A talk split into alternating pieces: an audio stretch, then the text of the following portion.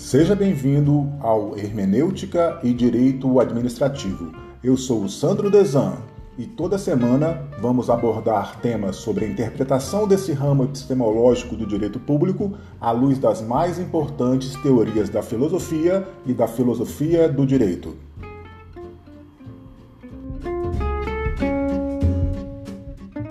Ilícito é tudo uma coisa só. Quem vai dizer qual é a sanção, qual vai ser a pena, é o legislador. E aí depende do legislador em determinado momento. E as garantias têm que ser as mesmas. Se vocês forem ler Nelson Hungria, ele cita o Guido Zanambini, um artigo que ele escreveu em 1945, tá? Ele fala o seguinte: não há distinção ontológica entre o ilícito administrativo e o ilícito penal. É tudo uma coisa só. Se vocês forem em Portugal, que nós conhecemos aqui como contravenção penal, que é uma espécie de, de crime anão, né, para usar a expressão de Nelson Hungria também, a contravenção é o crime anão, ou seja, está no âmbito do direito penal. Lá em Portugal, eles chamam de coimas, não chamam de contravenção, coimas, que tem um regime jurídico muito parecido com o regime do poder de polícia, com o direito administrativo e com o poder de polícia. Lá não é penal não é completamente administrativa, é um terceiro gênero, mas também submetido a essa, essas garantias. Então, em linhas gerais, isso é o que o autor traz nessas 54 páginas. Lógico que ele desenvolve muito mais. E aí eu queria ouvir vocês sobre isso. O que vocês acham? Há distinção ontológica? Não há? Devemos aplicar garantias do penal, entre aspas, do penal, porque não é do penal, né? Eu escrevi até um livro recente dizendo que há um supra-ramo, que é o direito público sancionador, que é detentor de todos esses princípios, e aí o penal se apropria e utiliza alguns dele, e o administrativo deveria usar também. O que vocês pensam sobre isso, pessoal? Odilon? Levantou a mão? É, professor, é, eu, evidentemente, o senhor sabe disso, a gente já conversou, eu, eu, eu compartilho dessa posição também, né, de uma identidade é, ontológica. É, eu, às vezes, acho que algumas afirmações que não me parecem muito precisas talvez decorram de uma ausência de distinção entre, de um lado, o ato jurídico e de outro, a consequência jurídica do ato jurídico. Então, por exemplo, quando é, há uma equiparação, a meu ver, indevida, e o Supremo Tribunal Federal recentemente fez isso, é, entre o ilícito civil é, com o ilícito administrativo ou penal no respeito a se entender que a obrigação de reparar o dano seria uma sanção. É, recentemente há uma decisão do Supremo que fez essa afirmação e eu acho que aí confunde o ato jurídico com a consequência jurídica do ato jurídico. Perfeito, só abrindo parênteses nisso aí, né? É, é, o fim, né? O fim em função do ilícito aquele ano é reparação patrimonial e o penal, o sancionador coercitivo. Perfeito. Falou sobre isso, né? A obrigação de reparar o dano, né? como o próprio nome diz, é uma obrigação, então não é sanção. Quando se exige de alguém cumprimento de um dever que não foi observado lá atrás com o nascimento do ilícito, que é o dano. Isso não tem nada a ver com a, a imposição de uma é, sanção. Então, a obrigação de reparar dano, a meu ver, definitivamente é, não é sanção. Né? É, e o senhor lembrou bem, Nelson Hungria é, faz essa distinção, ele tem uma frase que ele afirma isso, a identidade ontológica entre esses ilícitos, mas ali está falando do, do, ilícito e não da, da sanção. Né? É, uma outra classificação que há também, é, professor e colegas, é em, que, é, que não é uma classificação, uma classificação entre sub, é, substancial e formal, mas sim há quem diga que, há uma, que haveria uma distinção qualitativa. Quer dizer, os ilícitos administrativos seriam reservados àqueles, àquelas ofensas menores e o penal às ofensas maiores. Quantitativa, é, então, né? Você quer dizer, né? É. Quanti. Não, desculpa, é, é, essa é a quantitativa, porque tem a qualitativa também, que é em relação a um bem jurídico mais importante ou menos importante. Essa é a qualitativa, a quantitativa, é, foi, eu, inverti a ordem aqui do que eu falei. E por último, a, a, a formal. Bom, é, e uma outra observação é que o Guido Zanambini, é, e aqui eu vou falar da parte que, que eu li, que eu não sei se está nessa parte, eu não me lembro mais onde foi que eu li. Mas, enfim, observação interessante, que eu acho que hoje é acolhida pela doutrina que compartilha desse entendimento, de que essa importação de institutos de direito penal para o direito, vamos chamar assim, público sancionador não penal, que engloba várias questões, é, que ela deve ser, fe deve ser feita com certos matizes. É, na verdade, ele não usa essa expressão, ele fala que devem ser importados aqueles institutos de direito penal que possam ser universalizáveis. Ele usa, na verdade, essa expressão. Aqueles que não são próprios de uma política criminal, mas sim que são aplicáveis, universalizáveis a qualquer sanção estatal decorrente de uma ofensa a, ao ordenamento jurídico. Né? Isso, é, é isso daí foi o próprio Zanubini que falou. Obrigado, professor. Ótima colocação, Odilon. Indo ao encontro da existência de princípios que não pertencem, que não são é, inatos do próprio direito penal, mas sim de um direito punitivo geral que o Ares Brito, na banca que eu participei, chamou de direito constitucional sancionador. Foi na sua, né? Na sua banca. Não foi na sua qualificação que ele chamou de direito constitucional sancionador? Excelente a classificação dele. Realmente há um, um, direito sancionador que está para além do direito penal, está na Constituição. Isso é muito importante, que é o que Zanobini fala aqui. É, a gente acha que estaríamos importando algo inato do penal, mas que não é do penal, e sim de uma noção muito maior de sanção e de justiça aplicada pelo Estado, que está na Constituição, à luz do Estado constitucional de direito. E, e vocês mais? E, mais alguém? Pensa diferente? Acha que há essa distinção realmente? Porque tem colegas que dizem, ah, não, há uma distinção ontológica, aí os regimes jurídicos são distintos, certas garantias não se aplicam, podemos aplicar voluntariedade, não precisamos avaliar dolo e culpa, mera voluntariedade, não precisamos avaliar nem conduta no caso de multa de trânsito. Sabe? Tem, tem colegas que defendem, defendem com certo rigor científico. E, eu, Saliba, pode falar.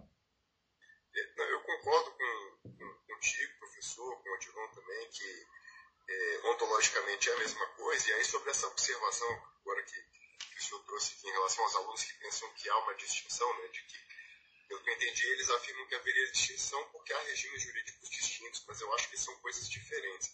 Eu vejo o regime jurídico mais como uma decisão política.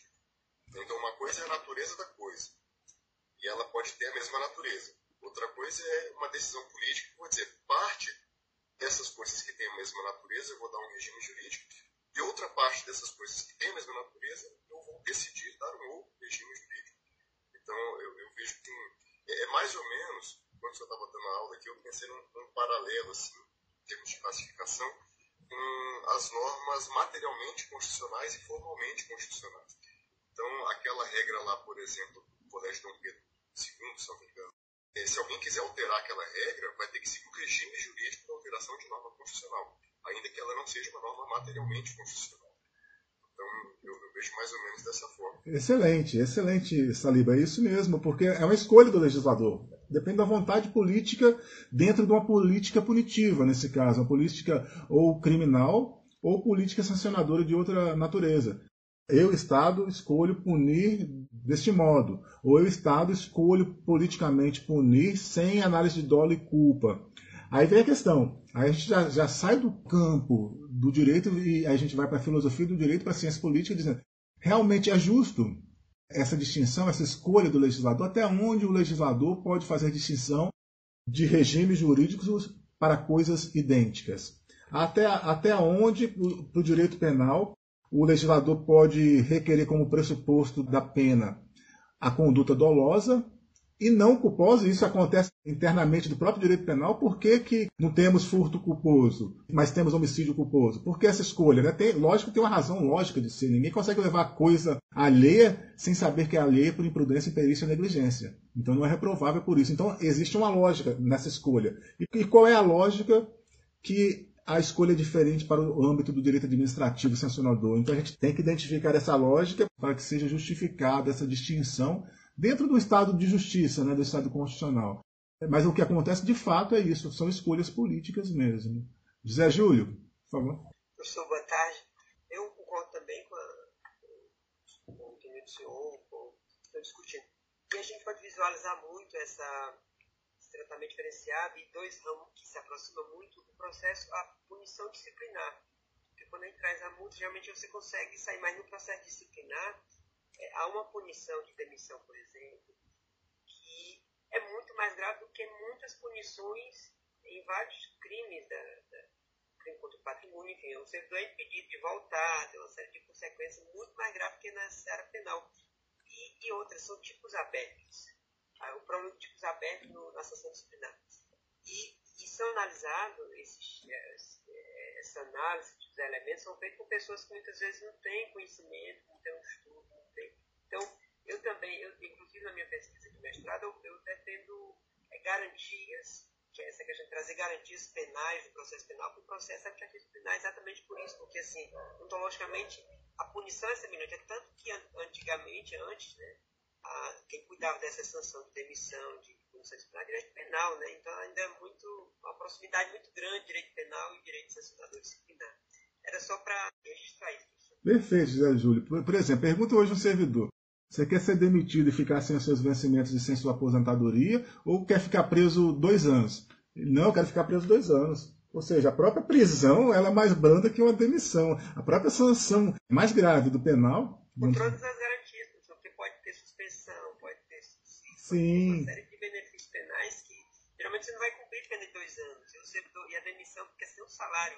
Prefere uma multa penal, prefere pagar uma. Prefere ficar preso, né? E com todas as garantias, não só de execução da pena, mas na, no âmbito da execução, mas garantias para a constatação de ocorrência ou não da infração penal tem que ser do, o, o, conceito estratificado, o fato tem que ser típico, ilícito e culpável, né? Imputabilidade, potencial consciência da ilicitude, inexigibilidade de conduta diversa, por exemplo, dolo e culpa lá no fato típico, não agir em, em ter, eh, não ter agido em estado de necessidade, legítima defesa, estrito cumprimento do dever legal, exercício regular de um direito, fora as, as, as extra, as não escritas, é uma série de garantias, né? sendo que às vezes é para pagar três cestas básicas.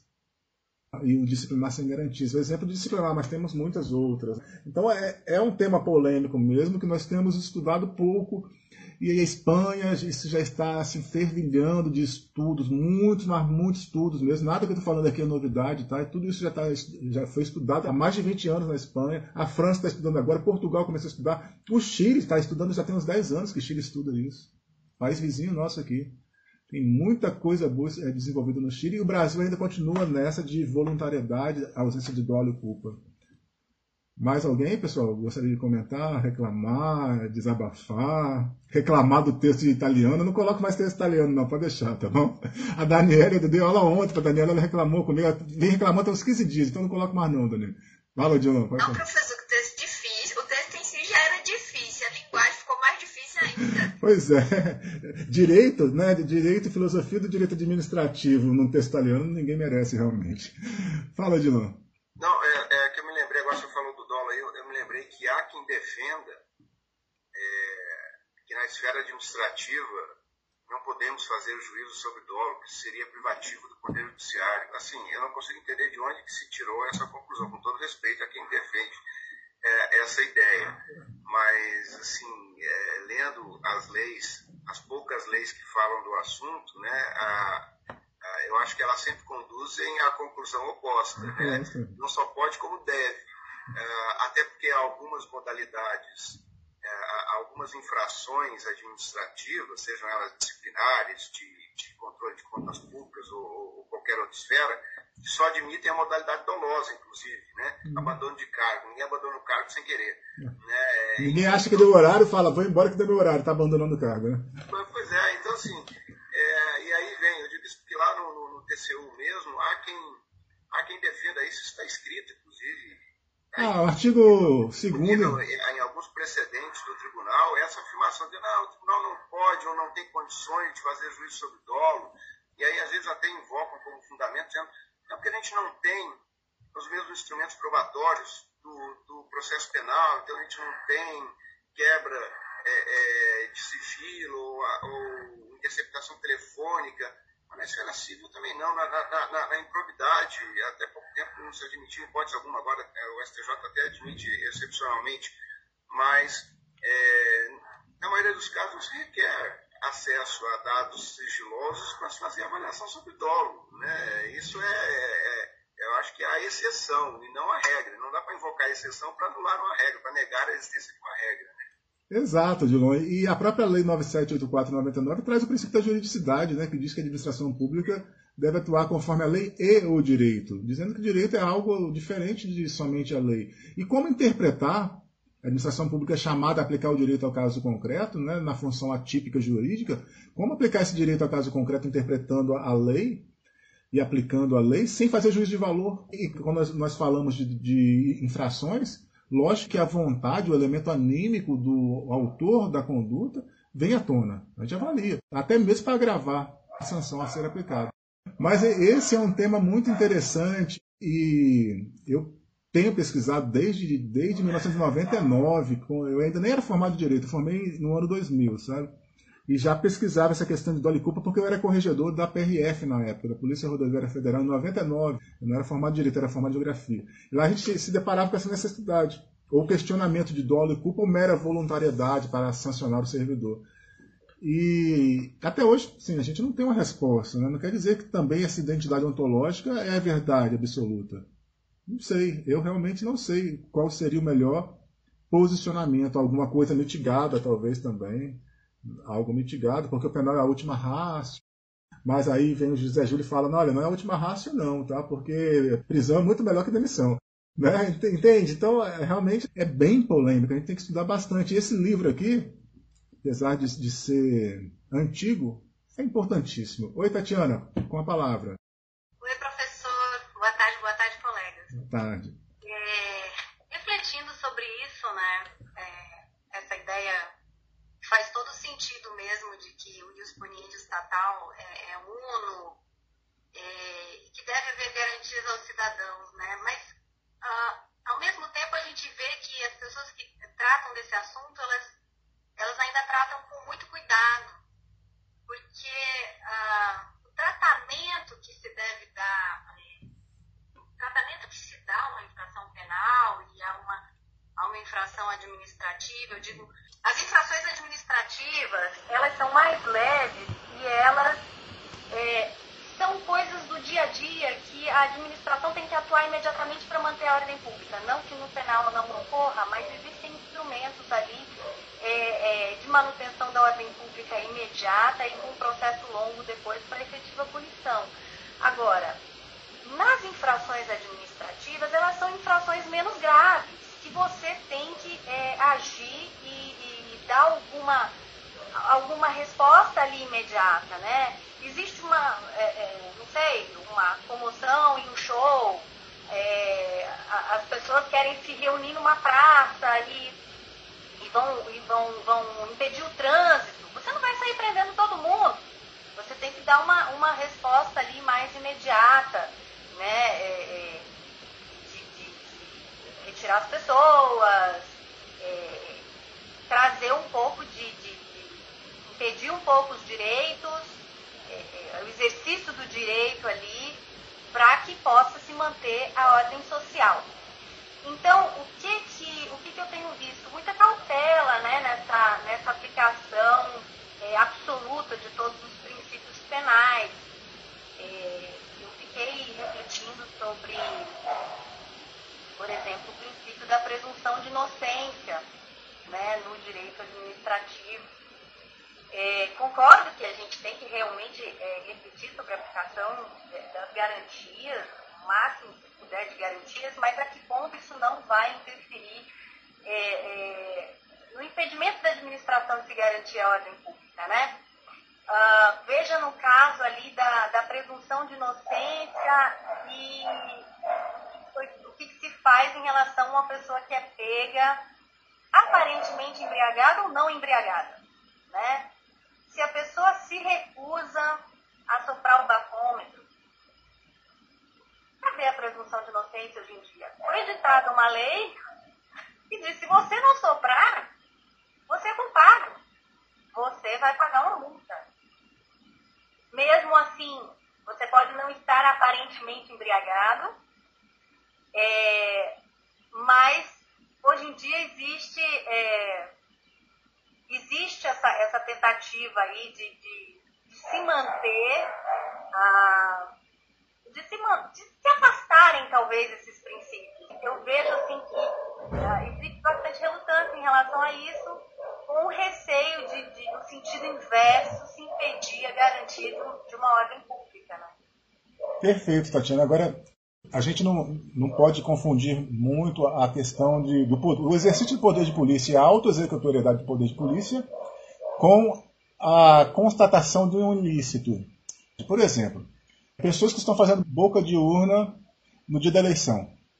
Crime, né? Mas elas são levadas, às vezes, em muitos casos, levadas para um local, um ginásio, ficam lá até acabar a eleição, depois são, são liberadas. É uma auto-executoriedade administrativa que se prefere fazer a, fazer, a atrair esse índice do direito penal. Então, essa questão de obrigar a soprar o bafômetro é uma auto-executoriedade, uma coercibilidade do poder de polícia, mas não é a transformação disso em ilícito, sabe? Mas é que hoje em dia, se a pessoa não sopra, Sim, aí, aí ela é punida, já é considerado que foi, é, presume-se o ilícito, né? Sim, é, já, é, já é um ilícito presumido. Já é uma Existe a presunção de inocência, então a presunção é, é contra a pessoa. Aí inverte o ônus da prova, depois ela vai ter que provar que tinha fortes razões para não ter se recusado e tudo mais, né?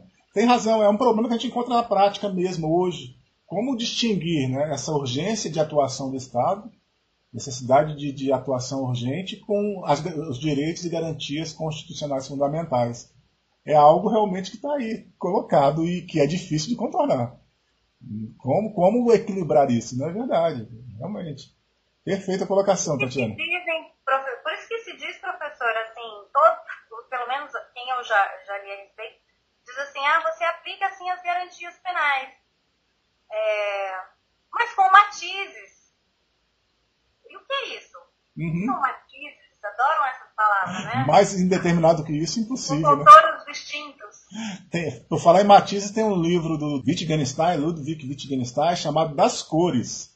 Não é que ele é filosofia pura, né? Então, matiz aí, como com matiz? Então, vamos ler Wittgenstein, mas é, isso, eu já te passo a palavra, Luciano. Isso me faz pensar, nisso que você falou, me faz pensar o seguinte. Então, há uma distinção realmente de essência entre uma coisa e outra, em razão dessa urgência da administração pública em controlar, em agir rápido, mas tá, é o que eu penso agora. Será que há uma distinção, então, de essência entre as infrações?